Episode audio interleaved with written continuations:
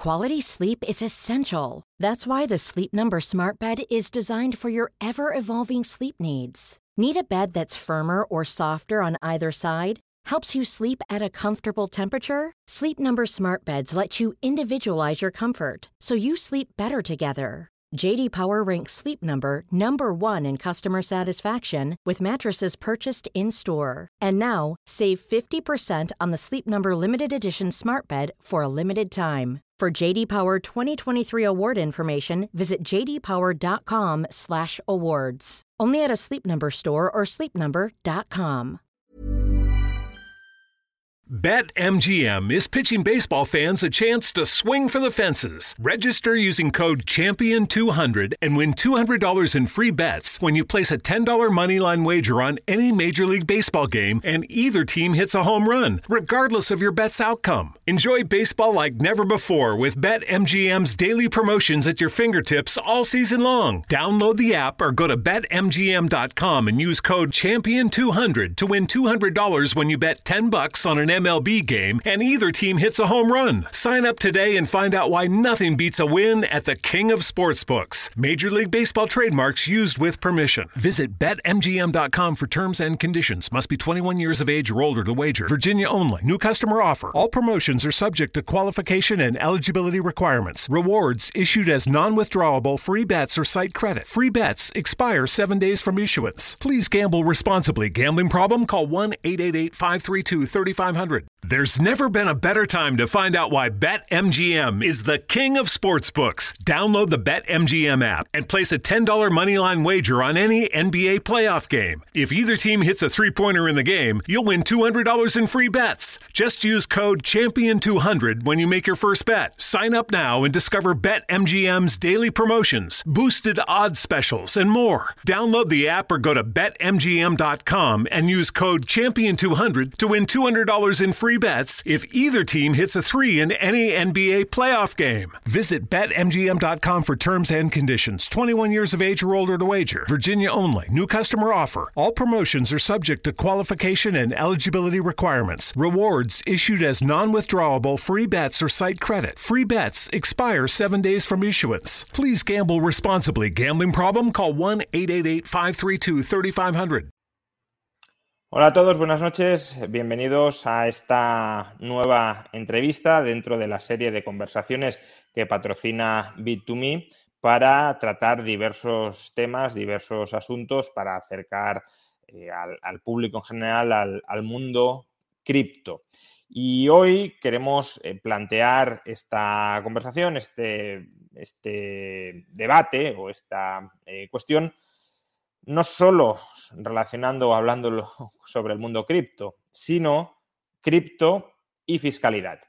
Y como el tema de fiscalidad cripto da para muchísimo, de hecho en el futuro dedicaremos algún programa adicional a ese asunto, hoy eh, os he traído a, a Jesús Lorente para hablar de un tema muy particular dentro de la fiscalidad cripto que además está de actualidad He de decir que en este caso de feliz actualidad, porque lo que había antes, ahora lo comentaremos, era tenebroso.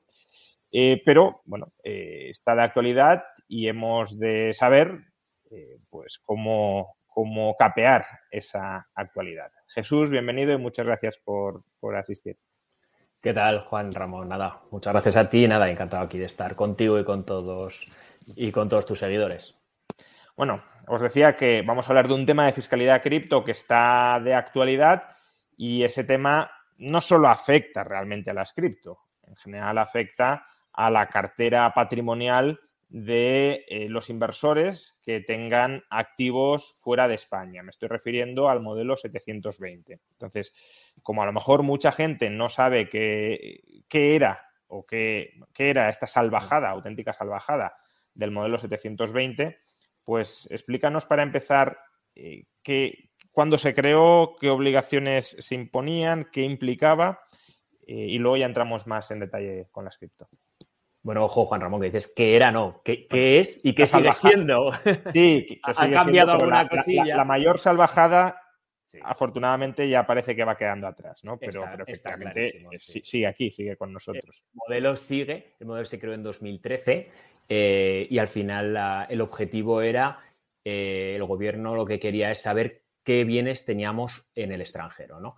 Y para eso eh, estableció a través de la Ley General Tributaria pues un, mecanismo en el cual teníamos que informar de los bienes que teníamos en el extranjero, pero solamente de tres tipos de bienes. Por un lado, cuentas corrientes, cuentas corrientes y un poquitín más. El segundo tipo eran acciones que tuviéramos en el extranjero y el tercer tipo eran inmuebles. Entonces, la Ley General Tributaria simplemente dice, infórmame de las cuentas corrientes que tienes en el extranjero, resumiendo mucho. Segundo, eh, infórmame de, los, de las acciones que tienes en el extranjero, seguros de vida y alguna cosilla más. Y tercero, infórmame de los inmuebles que tienes en el extranjero. Eso lo decía la Ley General Tributaria. ¿no? Y en los tres epígrafes decía, y reglamentariamente ya os diremos cómo me tenéis que informar. ¿vale? Entonces, eso ya salió en 2013. ¿no? Salió el reglamento y entonces en el reglamento empezaron a decir qué información teníamos que dar de estos, de estos tipos de activos. ¿no? Por ejemplo, en las cuentas corrientes, pues nos empezaron a decir que había que informar de la razón social del banco, de la cuenta corriente íntegra, había que informar del saldo a final de año y el saldo medio, fecha de apertura o fecha de cancelación, etcétera. Es decir, el reglamento, claro, lo que hace siempre un reglamento, que desarrolla un poco la ley, ¿no? Y un poco, pues si la ley eran tres líneas hablando de la cuenta corriente, pues el reglamento nos salen dos hojas explicando qué quieren exactamente que les digamos, ¿no? A través de este modelo 720, Y bueno, al final la, la idea, bueno, había un punto muy específico en cada uno de esos tres puntos de, de, los, de las acciones, cuentas, inmuebles, y era que se eximía, por decirlo así, de tener que presentar este modelo si no superabas 50.000 euros de, tenencia. Es decir, que no por tener 3.000 euros en una cuenta corriente ya estabas obligado. ¿no? Ponían un límite que, se basaba en los 50.000. Pero ojo, fíjate que este límite se ha establecido en cada uno de los puntos. Es decir, que podían haber puesto para las acciones 50.000, para las cuentas 60.000, para los inmuebles 100.000. No, no. En cada uno se ha establecido 50.000. Y una cosa que es muy importante es que esos 50.000 van por compartimentos estancos. Es decir, imagínate que tenemos 60.000 euros en una cuenta en el extranjero o en varias cuentas y tenemos un inmueble de 20.000. Bueno, pues en este caso declararíamos las acciones y las cuentas, pero el inmueble no, porque la suma de los inmuebles no supera. ¿no? Entonces, bueno, esa es eh, la obligación que surgió Juan Ramón en 2012-2013 y fue un, una cantidad de información que hasta ahora la agencia tributaria no disponía y que a partir de ese momento pues tuvo que tener, tuvo ya que, que, los contribuyentes informar, ¿no? Por decirlo así. Pero como dices, era una obligación, o es una obligación eh, formal, ¿no? No por esto teníamos que pagar más. no es que nos hubieran subido los impuestos para cobrarnos eh, pues eh, la riqueza del patrimonio que tenemos sobre el patrimonio que teníamos en el extranjero. Simplemente nos decían, nos tenéis que informar previsiblemente para vigilarnos más y podernos eh, saquear mejor. Pero eh, en principio era una obligación formal. Y para esa obligación formal, al, final, pues eso, no, es que tengas que pagar más. si no la cumples, no es que dejes de ingresar una cantidad. Simplemente, si no la cumples, no estás informando plenamente al fisco de lo que tienes en el extranjero. ¿Qué tipo de sanciones había asociadas en caso de que se cumpliera regularmente o no se cumpliera de ninguna manera. Exactamente. Es decir, de primeras, pues pensaríamos, bueno, oye, si solamente hay que informar y no hay, y no hay que pagar nada, pues bueno, tampoco habrá mucho problema si no lo hacemos, ¿no? Pero claro, ahí, ahí aparecía ya la fuerza coercitiva ¿no? del, legislador y dice, ojo, que, que esto me interesa mucho y me interesa tanto que voy a poner unas sanciones totalmente desproporcionadas. Ahora comentaremos después la sentencia, pero claro, la sentencia, o sea, las, sanciones eran realmente enormes. ¿no? De primeras, eh, por no haber declarado correctamente algo, era 5.000 euros por dato no declarado. Imagínate que, por ejemplo, en las cuentas corrientes había que dar cinco tipos de datos. La, razón social, cuenta, etcétera. Pues claro, imagínate, simplemente por no declarar una cuenta, aunque fuera de 500 euros en Francia, si superamos los 50.000 en global, podemos tener 25.000 euros de... Entonces, claro, pues, ponía unas, unas multas enormes. Por uno, fíjate, esta multa de 5.000 euros por cada dato no declarado, pero la multa grande también venía por otro lado, porque si Hacienda te detectaba un activo que no habías declarado y de repente te lo detecta, por ejemplo, imagínate, solía pasar eh, con algunas casas, por ejemplo, en Francia, de, de, residentes del norte que se habían comprado una casa y realmente no se enteraron de este, este modelo. O quizá gente que había venido de, fuera, pues eh, eran del extranjero y mantenían todavía una casa, una herencia en el, en el extranjero y realmente pues no sabían que había que declararlo, ¿no? Tampoco es que se le dio bombo, pero tampoco muchísimo bombo, ¿no? Entonces, claro, ¿cuál es el gran problema? Que si te pillan, por decirlo así, una casa, vamos a suponer, pues en el País Vasco francés, por ejemplo, ahí arriba en las Landas, y no podemos demostrar de dónde viene, pues Hacienda te considera que el valor de la casa es una ganancia patrimonial de la parte general, es decir, al tipo máximo. Si la casa, vamos a suponer, vale 200.000 euros, pues imagínate, puedes irte al 40 y pico por ciento, o sea, tendrías que pagar 80 y pico mil euros en renta. Esa es una, era una cosa, ojo, que esa todavía se mantiene, ¿vale? El gran problema que decía, oye, me da igual que esta casa la hubieras adquirido o pudieras demostrarme que esto viene del año 70, de los años 60, me da igual. No actúa la prescripción, ¿vale? Ahora veremos que la sentencia esta nos rompe esto. Entonces, claro, era una cosa enorme, ¿no? Pero ojo que además de meterte esta casa o este activo que te han detectado en la parte general y tributarte al 40 y pico, te meten una sanción del 150% sobre eso que has dejado de declarar. Es decir, casa de 200.000 al 40% pagas 80.000 y además te meto un 150 sobre esto. Es decir, otros 80, otros 120.000. Es decir, la casa te desaparece, ¿no? Es decir, 80 más 120, 200, que es la toda la casa por no declararla. Por no declararla, exactamente, ¿no? A, ver, ahí realmente en la ganancia patrimonial te decía, ojo, que si tú me puedes demostrar que lo has adquirido con dinero que, pues que es correcto, que ha, que ha tributado, etcétera, pues no, no tendrías esa penalización de la ganancia. Pero ojo, los 5.000 euros por datos no declarado y después ya tenías tú siempre la espada Mocles encima de tener que demostrarlo correctamente, ¿no? Entonces, claro, lo que decías, Juan Ramón, el gran problema de esto, ¿cuál es? Las sanciones tan grandes que había, ¿no? Es decir, ya no es no declararla.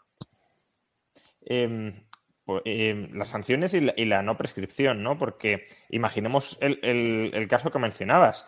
Eh, a lo mejor en el año 2013 no se enteran de que tienen que declarar y al cabo de los años sí se enteran, pero claro, ¿cómo van a declarar en el año 2017 que no declara, que no cumplieron la obligación fiscal en 2013 por no enterarse? No, no es algo imputable eh, de lo que sean responsables, pero bueno, no, no, no, no fueron conocedores de esa obligación y en el año 2017 lo que se incentivaba era que si no, bueno, se incentivaba en cualquier caso no declarar. Pero además, si no lo podías demostrar, si no podías demostrarlo. BetMGM is pitching baseball fans a chance to swing for the fences. Register using code Champion200 and win $200 in free bets when you place a $10 moneyline wager on any Major League Baseball game and either team hits a home run, regardless of your bet's outcome. Enjoy baseball like never before with BetMGM's daily promotions at your fingertips all season long. Download the app or go to BetMGM.com and use code Champion 200 to win $200 when you bet 10 bucks on an MLB game and either team hits a home run. Sign up today and find out why nothing beats a win at the King of Sportsbooks. Major League Baseball trademarks used with permission. Visit betmgm.com for terms and conditions. Must be 21 years of age or older to wager. Virginia only. New customer offer. All promotions are subject to qualification and eligibility requirements. Rewards issued as non-withdrawable free bets or site credit. Free bets expire 7 days from issuance. Please gamble responsibly. Gambling problem? Call 1 888 532 3500. ¿Es tiempo de cambiar tus frenos? Asegúrate de realizar el trabajo completo. Desde hoy y hasta el 24 de mayo en O'Reilly Auto Parts, ahorra 15% al comprar un set de balatas y dos discos de freno Brake Best Select o Import Direct. Realiza tus compras en tu tienda O'Reilly Auto Parts más cercana o en o'ReillyAuto.com.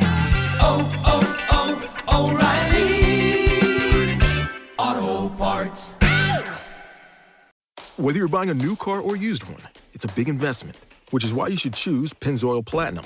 It helps extend the life of your engine and protect it up to 15 years or 500,000 miles, whichever comes first, guaranteed.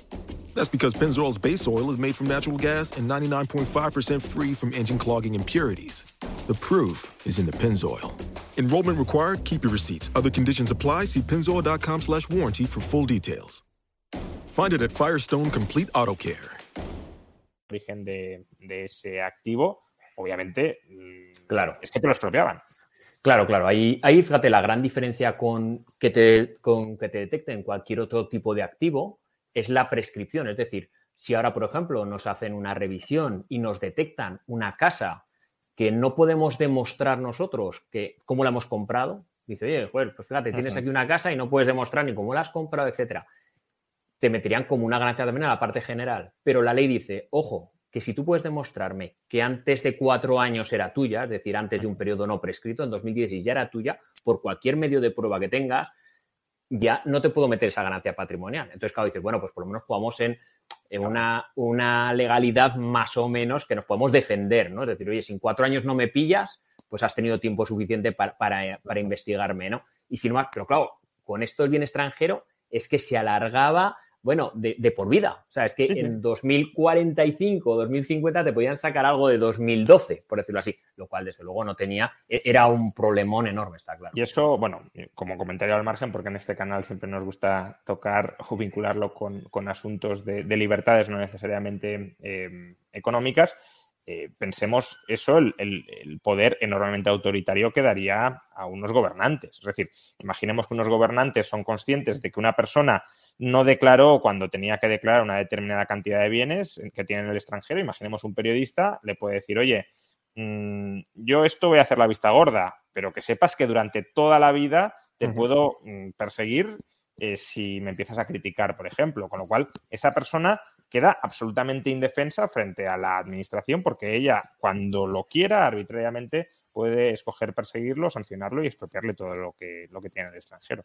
Claro, si no hay, sobre todo si no hay una prescripción, es que la prescripción al final es un derecho que, derecho por decirlo así, que tenemos de, cuatro años, los cuales tiene eh, la agencia tributaria o cualquier administración el poder de eh, revisarte cualquier cosa. Claro, lo que no puede ser es que te revise de hace 20 años, ¿no? Tal y como dices, esa prescripción era una cosa era una cosa fundamental y que, es la que se ha roto ahora, ¿no? Un poco volviendo ahí al 720, por decirlo así, lo que decíamos, pues era declarar esas tres cosas y después, si no lo presentabas, esa ganancia patrimonial a la parte general, con una sanción del 150% que era enorme y encima los 5.000 euros por dato no declarado. Es decir, ah, hubo mucha gente eso que dice simplemente, pues tú, si es que no lo sabía. O sea, pues, tal y como decías, es que esto no es dejar de pagar. No, no, simplemente es por informarte de un, de un bien que lo has podido comprar tú eh, correctamente o heredar o lo que fuera. ¿no? Eh, has mencionado que eran tres categorías de bienes, eh, cuentas corrientes, acciones e inmuebles. ¿En qué situación quedaban las criptomonedas? Porque en el año 2012, mm.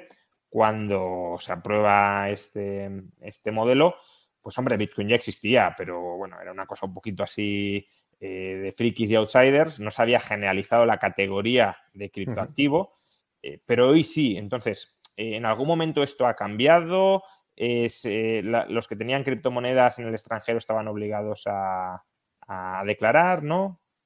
Pues fíjate, hasta este año, julio de 2021, realmente que había dudas, porque esta ley marca que son las cuentas corrientes y alguna cosa más, las acciones, pero cuando habla de acciones también habla de valores, derechos, tras, eh, en depósito, etcétera, quedaba un poco como, como podría ser difuso, es decir, que en algún momento la agencia tributaria podría coger alguna consulta vinculante y decir, oye, tú, que te la englobo aquí dentro, ¿no? Y por otro, hay inmuebles que hay clarísimamente en un principio no, ¿no?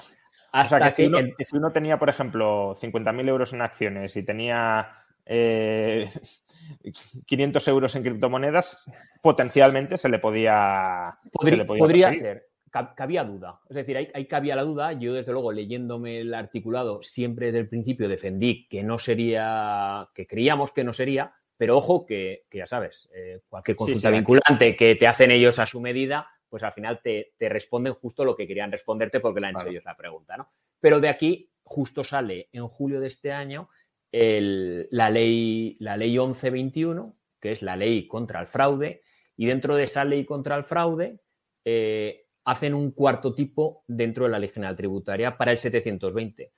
Acciones, cuentas corrientes, inmuebles y ahora dicen, ojo, también las criptodivisas.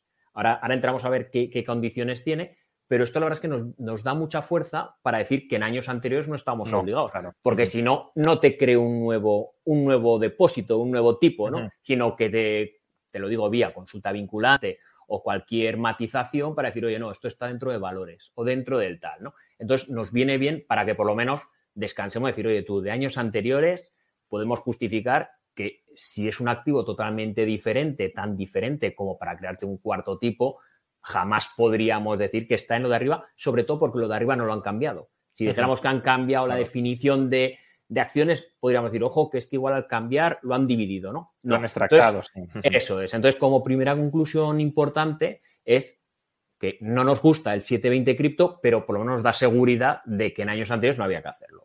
Una vez ya he matizado esto, eh, ¿qué es el 720 cripto? ¿Qué nos dicen? Mira, tienes que declarar las cripto que tengas con las siguientes condiciones. Una, que estén en el extranjero. Ahora entraremos a ver dónde están las cripto. Que ahora un inmueble sabemos si está en Francia o no está en Francia, ¿no? Una cripto, ahora entramos, que estén en el extranjero, que tú seas titular o puedas disponer de esa cripto, ¿vale? Y tercero, que esté custodiada por una empresa que se dedique a custodiar claves privadas o a almacenar cripto o a transferirlas, etcétera. Es decir, un exchange, ¿vale? Por lo tanto, en el extranjero, que tú tengas, eh, tengas posibilidad de disponer de ellas y que esté en un exchange, ¿no? Eh, que esté en un exchange o que la tengas tú, pues vale, es que es tuya. Que esté en el extranjero, pues ahí, claro, ya sabemos que ante las cripto están en la blockchain, es decir, nosotros tenemos la llave privada que nos daría acceso a ellas, etcétera.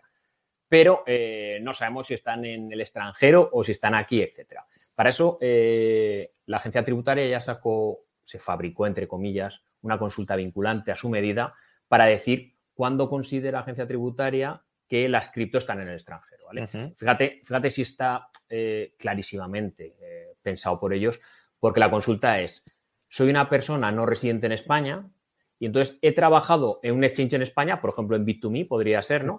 Y he tenido una cierta ganancia aquí en Bit2Me y entonces le pregunto a la agencia tributaria española, fíjate qué, contribuyente más bueno este extranjero que no residente, no es que sea extranjero, sino es un no residente, ¿no? Y le pregunta a la agencia tributaria española, oye, lo que he ganado aquí en Bit2Me, ¿lo tendré que pagar aquí en España o, lo tengo que pagar yo en mi país de residencia? dice, no, no, esto es un bien mueble y por lo tanto lo que ganes en el... Entonces te dice, consideramos que están aquí porque el dueño de la página web, por decirlo así, donde estás intercambiando está en España. Y entonces, eh, ahí es donde, por eso digo que, decir que esto, es imposible, porque imagínate que tuviéramos que tributar nosotros, pues si estás trabajando con un exchange chino, otro de Hong Kong, otro de Estados Unidos, otro de Alemania y otro de Chipre, pues si en cada sitio tuviéramos que declarar las ganancias que hemos tenido, pues bueno, pues directamente es para pagarte un tiro, directamente para vender todo y nos vamos allá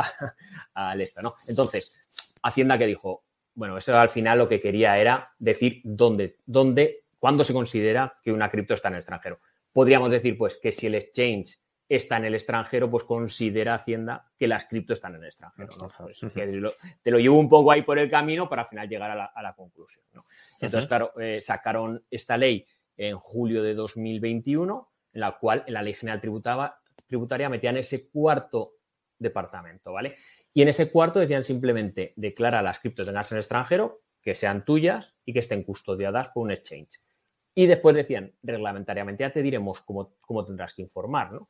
Y hasta ahí estamos. Es decir, eh, a diferencia de los otros tres puntos anteriores, en los cuales ya hay un desarrollo reglamentario, en el cual dice específicamente qué quiere Hacienda que le digamos, aquí no ha salido ese reglamento, ¿no? Por lo tanto, ahora, fíjate, este modelo 720 se presenta hasta final de marzo. O sea, estamos ya a un, a un mes y pico. La ley existe. La ley nos obliga a declarar las cripto. Pero claro, como no se ha desarrollado reglamentariamente que nos digan, oye, declara las cripto que tienes, yo qué sé, diferenciadas por cripto o diferenciadas por exchange, o dime cuándo abriste el exchange o cuándo lo cerraste. Cuando nos digan esas cosas, a partir de ahí será cuando tengamos que declararla. Y ojo, importantísimo, a ver si mantienen el límite de los 50.000 o no lo mantienen. acuérdate que, decíamos que cada, en cada departamento han ido diciendo ese límite de 50.000. Aquí puede ser que mantengan 50.000, que digan 100.000 o que digan cero y decir, mira, tú desde el primer euro que tengas en el extranjero me lo tendrás que declarar. Entonces, hasta que no salga ese reglamento, pues no tenemos que presentar este modelo 720 por las criptodivisas que tengamos en el extranjero, ¿no? O sea, por, recapitular un poco, eh, la sentencia europea de la que ahora vamos a hablar no afecta a la obligación de, declarar o no declarar criptos. Aún en el caso de que no hubiese habido sentencia, eh, esa obligación eh, subsistiría en forma del 720. Lo que sí, y ahora hablaremos, modifica mucho es que si incumpliéramos esa obligación, pues las consecuencias serían bastante más leves de lo que eran hasta el momento. Y eh, los ciudadanos españoles que tengan criptoactivos en el extranjero, supuestamente están obligados a declarar, pero como no nos han dicho que hay que declarar, pues esa obligación es una obligación mm, teórica, pero no práctica, no, no, se sustancia todavía en nada. De manera que quienes tengan criptos y no presenten ahora el 720 no estarían cometiendo ninguna ilegalidad. Exactamente. Fíjate, el mismo plan, plan de control tributario que salió hace pocos días y que cada año eh, pues la agencia tributaria dice dónde va a hacer pues un poco de, inciso para buscar eh, pues fraude, etcétera, hablaba de las criptomonedas y todo esto y decía que durante el año 2022 se va a desarrollar reglamentariamente estos modelos y que se presume que el primer ejercicio en el que va a empezar a tener validez va a ser en 2023 o sea, con el saldo a 31 de diciembre para presentar en 2023. Pero ojo, dice que se presume.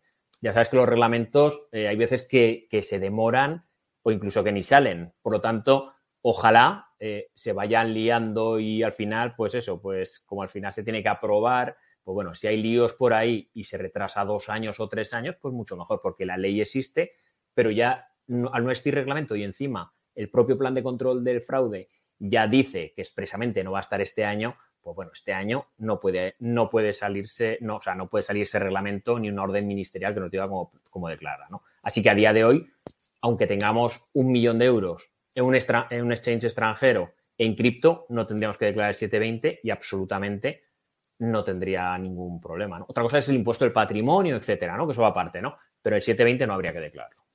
Y bueno, ya que esto está impulsado por Bit2Me, Em, quiero decir que se, me ha ocurrido claramente la pregunta, si eh, tuviéramos la custodia en un exchange español, ahí no habría que declarar en ningún caso el 720, aun cuando se desarrolle reglamentariamente y demás. De momento no hay que declararlo en ningún caso, lo tengamos en un exchange español o extranjero, pero si en algún momento futuro eh, llegaran a regularlo, Dios no lo quiera, si eh, estuviese en, en, en Bit2Me, no habría que declarar nada. Claro, no habría que declararlo por un El 720, claro. Eso, el 720, si estuviera en un exchange español, como Bit2Me, por ejemplo, no habría que declararlo, ¿no? Ya Bit2Me tendrá que informar de lo que tenga que informar. Ojo, que también tiene que salir reglamentos, etcétera, para ellos.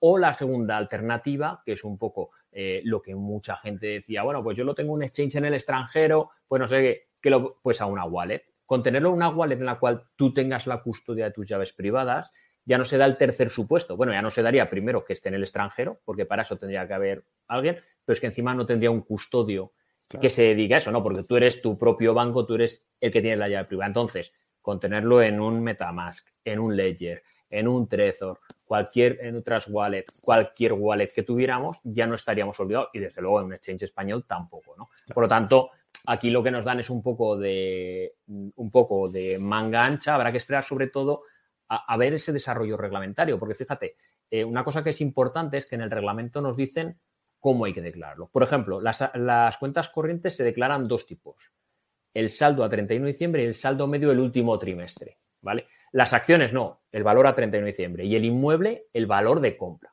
Claro, imagínate que en la cripto nos dicen también en el desarrollo reglamentario, me tienes que dar el saldo a 31 de diciembre. Bueno, pues más o menos el 31 de diciembre todos más o menos podemos saber cuántos Bitcoin teníamos en ese día o cuántas cripto y cuál es la valoración estimada, ¿no? Pero imagínate que nos dice también el saldo medio del último trimestre, con la locura de variaciones, de precios, eh, la locura, por decirlo así, en el sentido de que el saldo medio de una cuenta corriente, pues tú le pides al banco y el banco te la da. Pero aquí, en el cual con las, yo qué sé, con todos los movimientos que podemos hacer en el extranjero, etcétera, pues decir, ¿cuál ha sido mi saldo medio? Pues ni idea, ¿no? Y sobre todo en este caso, donde no tenemos un exchange único, un valor de referencia único, sino que existe, cada uno tiene su valor de referencia, pues habrá que estar muy atentos. Yo, mucha gente dice, oye, pero Jesús, ¿y si me dejo menos de 50.000? Digo, pues primero, si es que no sabemos el límite de 50, si eso o no, si va a ser a 31 de diciembre el saldo medio de todo el año. Entonces, claro, pues hay que estar muy atentos a ese desarrollo reglamentario porque en función de eso, al año que viene, desde agosto, septiembre, ya lo tenemos, tendremos que tomar algún tipo de medidas. Es decir, si te dice el saldo medio último trimestre, o sea, pues igual hay que correr y quitar partes si tenemos en el extranjero para no declarar si no lo queremos declarar. Y si lo queremos declarar, pues bueno, pues se declara y ya tampoco habrá mucho problema. ¿Por qué? Porque sobre todo las sanciones por declararlo mal, etcétera, pues ya no son como antes, ¿no? Que es lo, que es lo importante. Vamos, vamos ahora a ello y luego volvemos a, al tema de, cómo evitar eh, declarar el 720 aun cuando lo regulen. Em, Sentencia europea, mazazo total contra, contra el gobierno español, tanto contra el gobierno del PP que aprobó el 720 como contra el gobierno del PSOE que lo mantuvo sin cambios. Eh, ¿Qué ha dicho el Tribunal de Justicia de la Unión Europea? Es decir, eh, ¿por qué ha sido realmente un mazazo para, para el gobierno? Bueno, lo primero creo que tenemos que agradecer sobre todo a un economista, a un asesor fiscal, Alejandro del Campo, que es el experto en 720, el que ha llevado a, pues a, los tribunales realmente a Europa todo este modelo. Yo creo que al final hace falta gente estudiosa y gente que, sea tenaz y que diga, oye, él está mm, radicado en, Mallorca y por lo tanto debe tener mucho cliente ahí que tenía en el extranjero y la verdad es que lo luchó y, lo ha ganado. Pero fíjate, yo, yo en el vídeo que hacía en nuestro canal de YouTube decía, ojo, que se ha ganado, pero la parte, pero se ha perdido una parte, había cinco partes, por decirlo así, cinco, sí, cinco partes, y las cinco se han ganado tres y se han perdido dos se han perdido dos, es decir, el Tribunal de, la Unión Europea no nos ha dado la razón, ¿no? Eh, las tres que hemos ganado vienen muy bien, ¿eh? Porque lo que decimos, ¿qué nos quita? La prescripción. A ver, es que era una cosa que era de cajón, no podía ser que fuera imprescriptible cuando en toda la Unión Europea hay prescripción. Bueno, pues ahí el tribunal ha dicho, oye, España, cambia la ley porque esto tiene que prescribir, ¿vale? Y por lo tanto, si le pillas en los cuatro años, lo llevas en esos cuatro años y si viene de años anteriores, pues has tenido tiempo para revisarlo, no lo has podido conseguir, pues oye, ¿qué le vamos a hacer? ¿no? Entonces, la prescripción. Segundo, esa sanción del 150%, que es totalmente desproporcionada. Y dices, pero a ver, macho, o sea, es que encima de que me metes la ganancia patrimonial, encima un 150 cuando no es lo normal, ¿no? Lo mismo, te lo quita. Y la tercera cosa es los 5.000 euros por dato no declarado. Dice, a ver, si por presentar un IVA a cero incorrectamente eh, pagas 120 euros de sanción mínima, ¿por qué por hacer un 720 incorrectamente tienes que pagar 5.000 euros? ¿no? Entonces, esos tres puntos son los que la sentencia del tribunal eh, le da la razón. ¿no?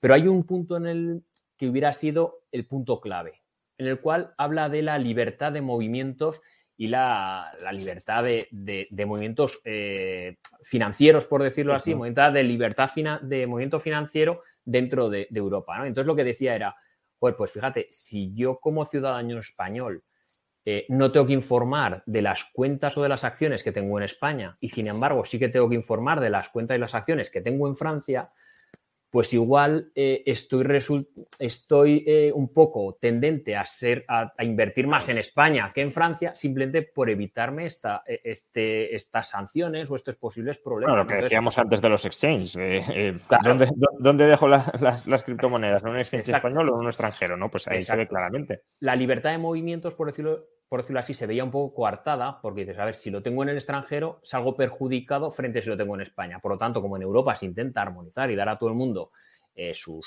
derechos, pues entonces esa era una de las cosas, ¿no?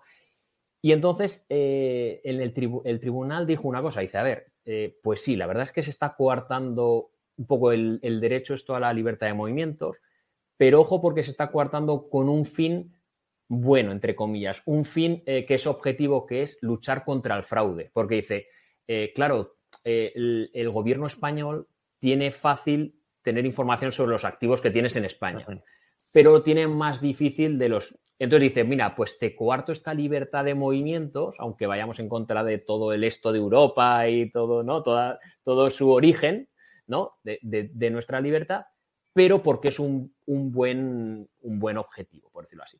Claro, imagínate, si en este caso nos hubieran dado la razón, sí que se tumba el 720 entero, porque dices, no, es que no me tienes que informar de algo que tengo en el extranjero. Por lo tanto, 720 no se presenta.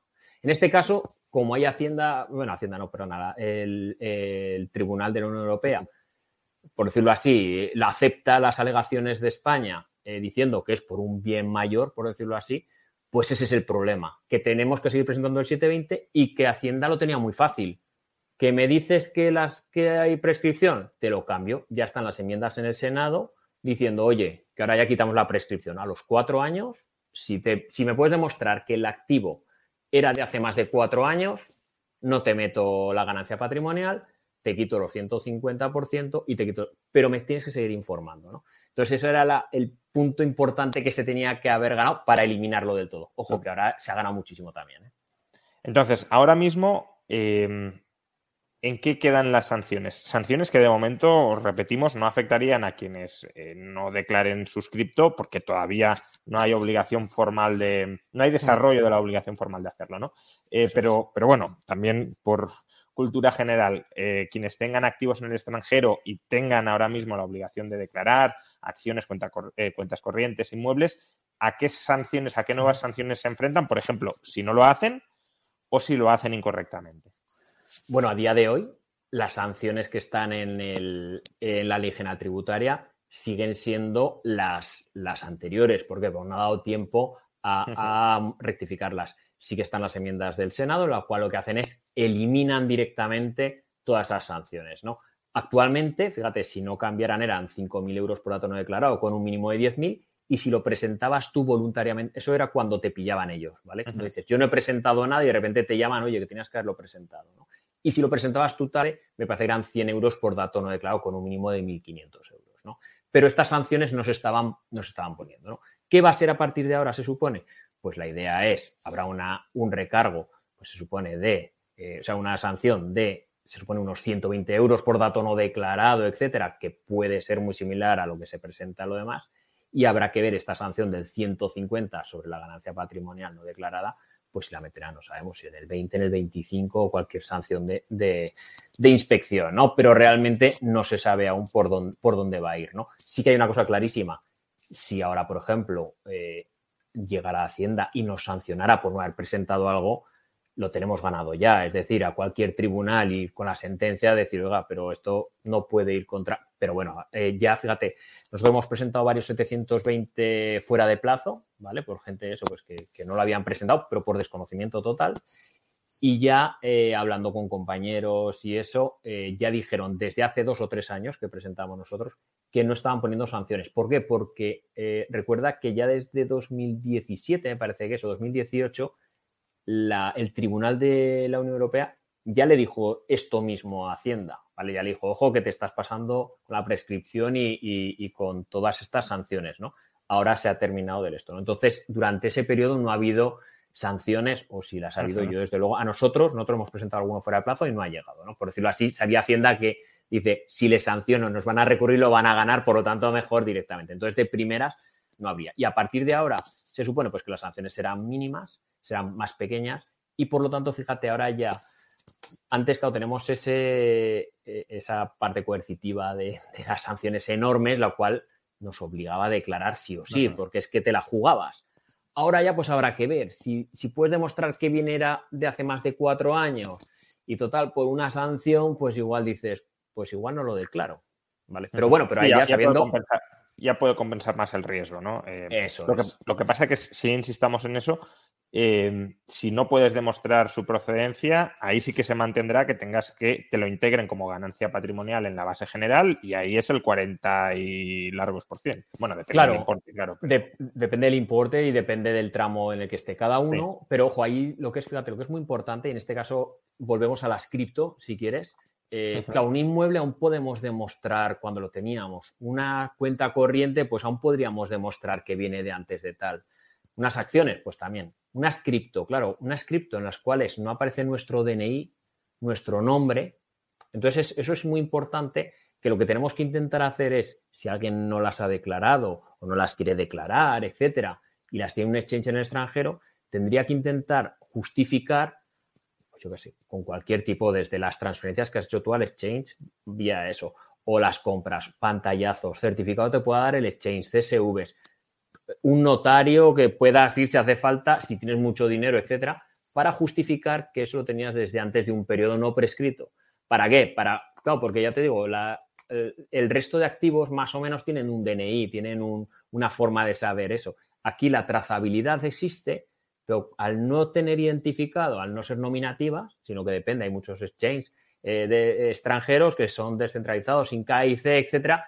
Entonces, claro, pues ahí sí que nosotros, eh, pues lo que aconsejamos es que argumentemos, que nos lo guardemos, ¿eh? que no tienes que presentar en ningún sitio, pero que hagas todo lo posible para decir, ojo, yo en 2021, 2020 tenía estas criptos en el extranjero y eran ya mías, o en 2019, en 2018, ¿no? Em,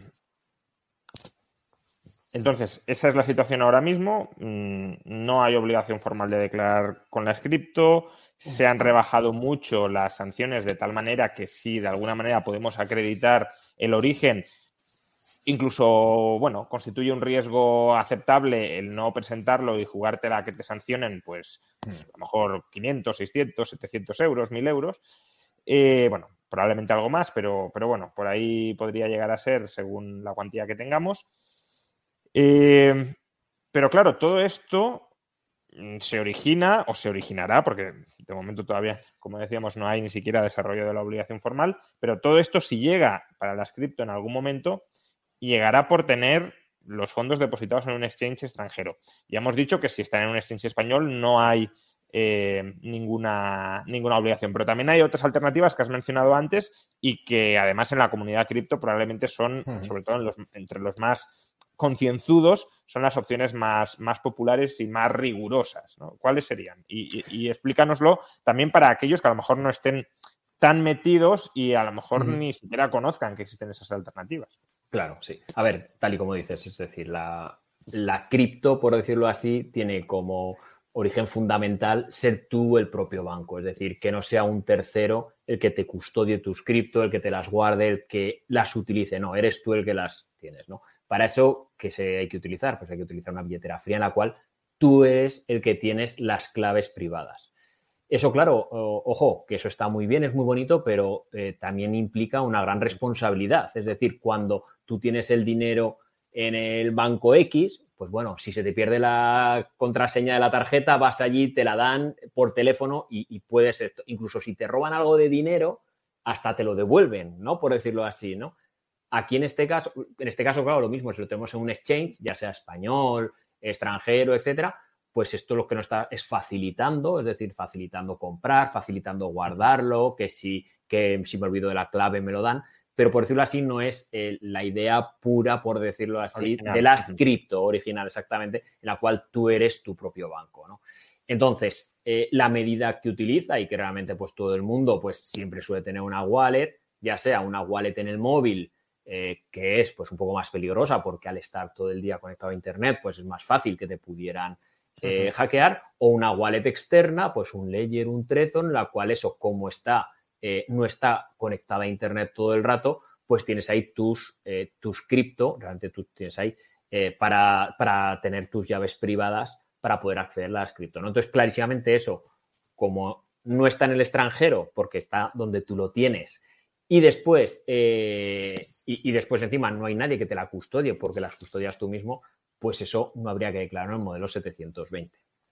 Em, un wallet frío, para entendernos o buscar un equivalente, sería mm. como tener una caja fuerte en casa y tener ahí dentro el, dinero y por tanto podríamos considerar o Hacienda considera que esas cripto están radicadas en España porque están, están contigo, digámoslo. Exacto. Exactamente, más o menos sería. Como las cajas fuertes, pues puede tener el riesgo, efectivamente, de que te entren, te lo roben, pero desde el punto de vista de al menos esta obligación formal, te la descargas. Y luego, otra ventaja que, muchas veces eh, también se menciona es que ahí no hay que informar o no hay que dar otro tipo de información a Hacienda, como si están obligados a darla pues otros, otros exchanges como, claro, claro, claro. Fíjate, ahí, ahí, había una cosa que es que, que, es un poco paradójica, por decirlo así, porque fíjate, dentro del modelo 720 quieren por decirlo así, Hacienda lo que quería era detectar qué activos tenía la gente en el extranjero para ver cuál era su origen, ¿no? Pues fíjate, eh, dentro de las consultas vinculantes que hay del 720,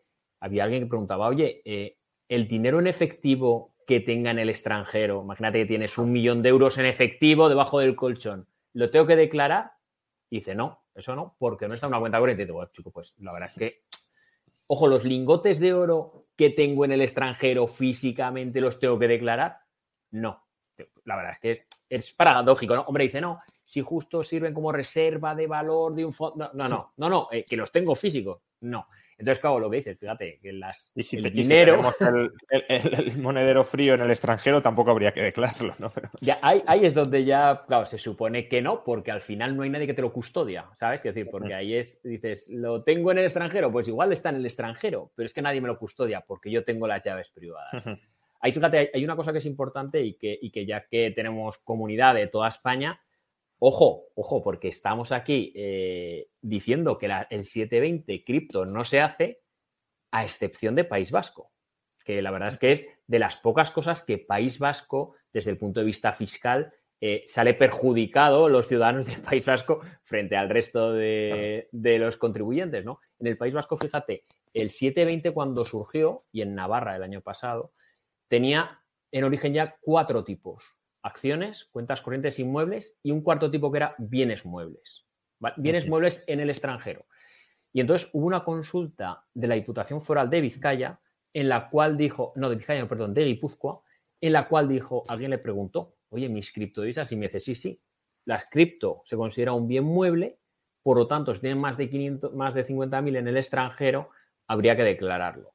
Eh, la verdad es que no se sabe, pero en un principio la ley eh, está bien mueble y la consulta vinculante está. Nosotros el año pasado hablamos con, asesores fiscales de, País Vasco y nos dijeron que el resto de territorios, eh, en Vizcaya y en Álava, no había que, habían hablado con, los inspectores o con, ya sabes que encima hay en País Vasco y en Navarra es más fácil, por decirlo así, acceder a, a la agencia tributaria foral y les dijeron que todavía no. Dice, mira, a ver, justo ahora están también en el Estado intentando regularlo y ver cómo lo hacemos, pues aunque, aunque ponga bienes muebles, como tampoco pone cripto, pero claro, el problema de Guipúzcoa era que había una consulta expresa que decía que las cripto sí, y entonces, claro, pues decían como que entonces ahí estamos un poco, Guipúzcoa es el único sitio donde en un principio eh, quizá tendrían que tributar, no tributarlo, declararlo, perdón. ¿Las sanciones son o eran tan salvajes como las de España o...?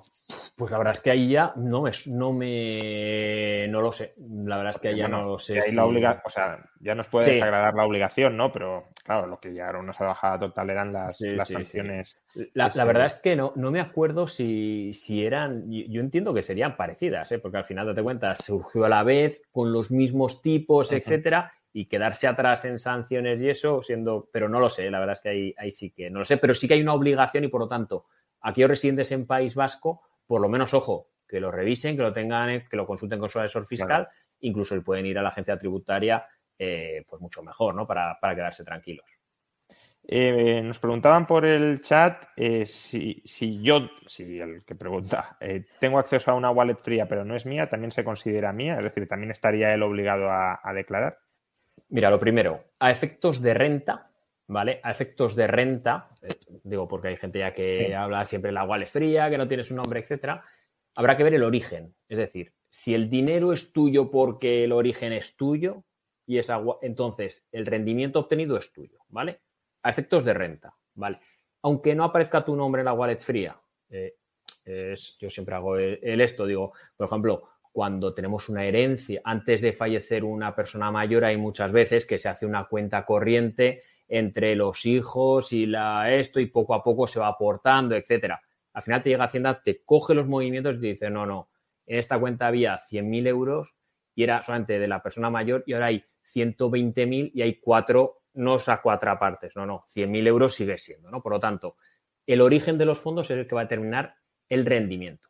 Ojo, el modelo 720 es diferente porque el modelo 720 habrá que esperar al reglamento, pero nos dice, por ejemplo, las cuentas corrientes que hay que declarar el titular y también el que tiene poder de disposición, por ejemplo, los autorizados. Y por lo tanto, en este caso, en la cual si saliera el 720 cripto, si saliera el reglamento y en el reglamento dijera eh, que hay que declarar las wallets frías, que en un principio la wallet fría no habría que declararla, ¿vale? Pero imagínate eh, que hubiera que declararlas. Pues la tenía que declarar los dos, tanto el propietario como el que tuviera poder de disposición. En este caso, se supone que las wallets frías no tendrían esto, pero vamos a poner un exchange en el extranjero, la cual tú, tú eres propietario y otro tiene el poder de disposición porque es un autorizado. Los dos tendrían que declararlo, ¿vale? Pero la wallet fría en un principio no hay que declararla en ningún momento confiemos que, siga siendo así. Y luego otra pregunta interesante, a ver, eh, ya, ya es más, eh, se, sale mucho del tema, pero bueno, como la han planteado también te la formulo. Eh, ¿Cómo valorarías, yo creo que podríamos hablar más bien, qué implicaciones fiscales tendría, porque la valoración puede ser muy amplia, que algún país de la Unión Europea hiciera a Bitcoin moneda de curso legal, como ha hecho el, el Salvador, ¿no? Es decir, pues habría que declarar ganancias patrimoniales si se convierte en moneda de curso legal de algún país de la Unión Europea, aunque aquí no la consideraran moneda de curso legal. eh, ¿entraría también en el 720? ¿Qué, cambiaría si alguno se lanzara a hacer esto? A ver, fíjate, a, efectos del 720 entiendo que sí que habría que declararlo, porque ahora tenemos que declarar los euros que tenemos en el extranjero, por lo tanto, un poco por analogía, se supone que sí, ¿no? Otra cosa es desde el punto de vista de la renta, ¿no? Es decir, está claro que quizá las ganancias eh, que obtuviéramos por venta de Bitcoin no tributarían, pero ojo, que Bitcoin es esto. Aquí tenemos todo el resto de cripto, es decir, cuando decimos que Bitcoin es moneda de curso legal, es solo Bitcoin.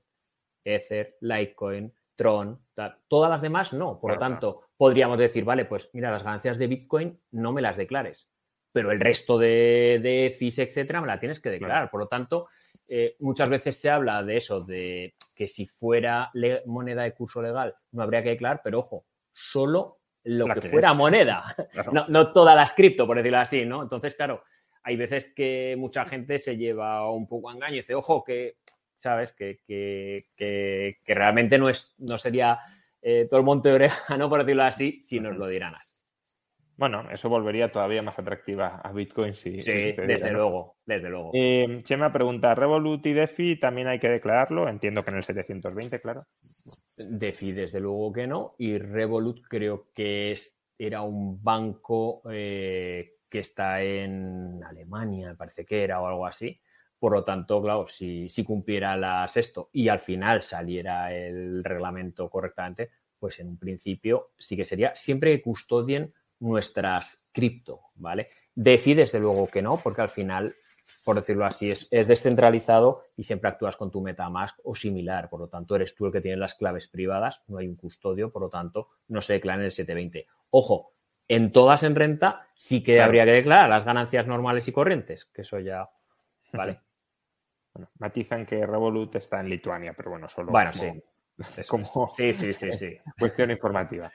Eh, muy bien, pues yo creo que hemos eh, cubierto bastante bien el, expediente del 720. Creo que, eh, pues bueno, hemos resuelto las dudas que se puede resolver en este momento, porque todavía, como decías, falta el desarrollo reglamentario y por tanto habrá muchas cosas que, que probablemente cambien, pero digamos que sí que hay un cierto marco de certidumbre de que mm, no parece que nos vayan a poder expropiar de manera salvaje como sucedía hasta la fecha y que por tanto hasta cierto punto puede llegar a ser un riesgo interesante si alguien tiene suscriptos en un exchange extranjero, pues no declararlas, aunque también como has comentado, pues la forma más sencilla si no queremos estos líos es tener mm. una billetera fría y, y, se acabó. Y aún así, fíjate, hay, hay veces que dices, bueno, no la quiero declarar, bueno, a ver, si. ¿Cuál era el problema que teníamos, yo creo, hasta ahora? Ojo, yo no quiero declarar el 720 si resulta que porque se me olvide un exchange que tengo por ahí, que utilicé algo y de repente tenía ahí 10 euros de, en Bitcoin que tenía en Satoshi y que no me lo pudieron dar y en algún momento dicen, coño, por estos, por este que no lo diste tienes que pagar 20.000 euros. Claro, como esas sanciones ahora ya eh, se van a minorar muchísimo, quizá en determinadas situaciones, no digo en todas, hay que decir que no se me entienda mal, ni mucho menos, pero en determinadas situaciones quizá no viene mal hacer el 720. Cripto cuando salga el reglamento, no antes, cuando salga. Y te digo, por ejemplo, cuando haces un modelo 720 o un impuesto del patrimonio dices que tienes, yo qué sé, pues eh, 600.000 euros en cripto, en un exchange en el extranjero o en el impuesto del patrimonio lo declaras, después cuando lo sacas a fiat, cuando vas al banco y dices, oye, eh, mira, que quiero enviarme 400.000 euros. Si ya presentas el modelo 720, por decirlo así, ya el check de la prevención de blanqueo de capitales que tiene que cruzar el banco, ya lo, hace mucho más fácil, porque dice, joder, pues, a ver, este hombre se supone, se supone entre comillas, que hagan después las investigaciones que sean, pues por lo menos lo está haciendo desde el punto de vista legal, porque ya lo declaró en el, en, el 720, es decir, ya es una cosa que no ahora de... Claro, es decir, que, que hay veces que dices, no lo quiero informar. Bueno, no lo quiero informar. Eh, bueno, primero, ahora que no hay obligación, yo directamente jamás lo informaría. Hay gente que lo está, incluso en este sentido, eh, ha, habido alguno que, me comentó en su día web, pues que me dijeron que lo hiciera como dentro de la parte de, acciones, etcétera, porque por lo menos voy a ganar esta, esta información de cara a un banco. Pero yo, desde luego, eso no lo recomiendo. Pero cuando ya sea obligatorio, pues bueno, pues depende. Si solamente tienes dos o tres, pues tú lo informas, tampoco pasa nada Eh, al final, date cuenta que los exchanges extranjeros, igual que los nacionales, poco a poco van a ir dando información a las agencias tributarias. Al final, aquí hay mucho dinero y Hacienda quiere su pastel, parte del pastel, eso, lo sabemos. Precisamente eso es lo que están preguntando y como viene a cuenta te lo planteo, ¿no? ¿Es posible que en el futuro, una vez que declares en un 720 tu cripto, puedan utilizar esa información en una nueva regulación para cobrarte más impuestos? ¿Qué ha pasado con otros bienes en el pasado? Bueno, a ver, yo entiendo que no debería de por qué decirte eso. Eh, o sea, porque después hacerte tributar por algo que tú ya has tributado. Es decir, no te No, pero que te tienen Sí. O sea, informativamente te tienen controlado, claro. Claro, sí, pero es que al final, eso, pues ya sabes que ahora con toda la información que tienen, o sea, no están, estamos controlados directamente desde que nos levantamos hasta que nos dormimos, con todos los movimientos de tarjeta, con es espectacular el control que tienen, ¿no? Esto que se les escapaba y las cripto, desde luego, que tienen muchas lagunas y que no esto, pues desde luego lo que quieren es matarte un poco más para tenerte la información, ¿no? Yo fíjate, creo que tenerlo en el informarlo no te va a suponer una mayor tributación futura, ¿vale? Simplemente eso sí es un control y que es que el que lo declare es que lo va, a querer declarar todas las ganancias y todo lo demás. ¿Por qué? Porque lo que lo declare después se va a querer comprar una casa o lo que fuera con su dinero normal, sin tener que hacer sociedades raras, ni tener que hacer nada. Dice, no, me lo compro yo, Juan Ramón, y ya está, mi nombre, y toma, y, déjame en paz, que yo es lo que quería, ¿no? Em, preguntan también, ¿y el modelo 721 diferencia? A ver, el 721 salió una información eh, pues se supone que fue algún tipo de soplo o algo así, ¿no? De lo que querían hacer. Querían hacer parece ser, pero bueno, realmente desde el punto de vista de Congreso, Senado, enmiendas, etcétera, no, no, ha habido nada. Es decir, que por ahora eso ha sido alguien que lo sacó. Y entonces dijeron como que iba a ser el 720 estándar como hasta ahora y el 721 iba a ser la cuarta parte, la cuarta pate, eh, pata, que sería la cripto solamente, ¿no? Pero realmente no se sabe, es decir, eso es una información que salió, que se ha quedado en el limbo y por lo tanto a día de hoy ni el 720 cripto ni el 721. Por ahora el 720 de las acciones inmuebles y cuentas corrientes. Y habrá que esperar, fíjate, en cuanto salga el reglamento, después ya estarán las órdenes ministeriales correspondientes, en la cual dirán, oye, existe un modelo 721, otro 728 y otro 415 para declararme así, así, ¿vale? O sea que, eh, aunque hubiese 721, sería parecido al 720 cripto del que estamos hablando en este momento. Bueno, falta verlo, claro, pero que en principio no hay nada en el horizonte que haga sospechar que sería mucho peor que el que, el, que desarrollar el 720 en la dirección del. La, la, poca información que salió pues fue a través de un, de un esto económico y simplemente dijeron que iban a sacar el 721, que sería el 720 cripto, para informar de las cripto en el extranjero. Chema, que también ha preguntado antes, ¿y los NFT cómo entraría? pues es que la cosa ya se, se complica, ¿eh? no te creas. A ver, realmente eh, cualquier. Habrá que ver en el reglamento cómo es, porque aquí dicen las. Eh, realmente en el. Tengo aquí eh, realmente el esto. La ley del fraude dice información sobre las monedas virtuales. Claro, monedas virtuales. ¿Un NFT qué es, no? ¿Es moneda o, es, activo, claro? Claro. Entonces habrá que estar muy al, al reglamento. El reglamento al final eh, claro, que habla de monedas virtuales. Yo de primeras, pues entiendo que no habría que declararlo por no considerarse una moneda virtual. Pero habrá que ver a ese reglamento, ¿no? En un principio, pues eso, por ahora no, y en un futuro, pues en función de lo que haya reglamento, aunque yo entiendo que no habría que declararlo. Muy bien, pues bueno, ya llevamos prácticamente una hora y y, creo que, como decía, hemos arrojado bastante luz sobre, sobre este asunto. Algunos, de hecho, así lo estaban, lo estaban mencionando por, el chat. Em, ha sido un gusto, eh, Jesús, tenerte. espero poder invitarte eh, en el futuro, en otra ocasión, para, hablar no del 720 o sí del 720, según si hay desarrollo ya reglamentario o no, pero también de otros temas de, de fiscalidad cripto, que desde luego es em, pues un tema que, por desgracia nos tiene que interesar, ojalá no, nos pudiera no interesar, pero nos tiene que interesar. Eh, Jesús es experto en estos temas, tiene su propio despacho, CL Crypto, eh, y también tiene su, su, propio canal de YouTube. Sí, la verdad es que llevamos ahí unos cuantos años hablando de fiscalidad cripto y nada, estamos ayudando a muchísima gente es un tema que es complicado lo que dices y que ojalá lo quiten, pues ojalá lo quiten. La verdad es que nosotros ya teníamos un despacho antes eh, y ahora lo que sí que hay es mucha, pues eso, gente que realmente no sabe cómo tributarlo, muchas dudas, mucha inseguridad jurídica y claro, pues intentamos nosotros eh, transformar un poco esa jurisdicción o esa forma de tributar de la cosa antigua, ¿no? de las finanzas tradicionales a las finanzas actuales, ¿no? Pero bueno, hacemos lo que podemos y la verdad es que estamos ahí aportando lo que podemos. Pues muchísimas gracias por, participar y a todos los demás muchas gracias por, acompañarnos en esta hora y en esta serie de entrevistas. Recordad que, que están impulsadas, están fomentadas por Bit2Me, Exchange español, para acercar, para hacer más popular el conocimiento sobre, sobre las cripto, sobre la que sea, aunque ya sabéis que algunos tenemos ciertas preferencias Em, hacia una e incluso nos gusta todo lo posible separar Bitcoin del, resto. ¿no? Eh, lo dicho, muchas gracias y nos volvemos a encontrar el mes que viene para hablar de estos temas de criptoactivos y especialmente de, de Bitcoin. Hasta entonces.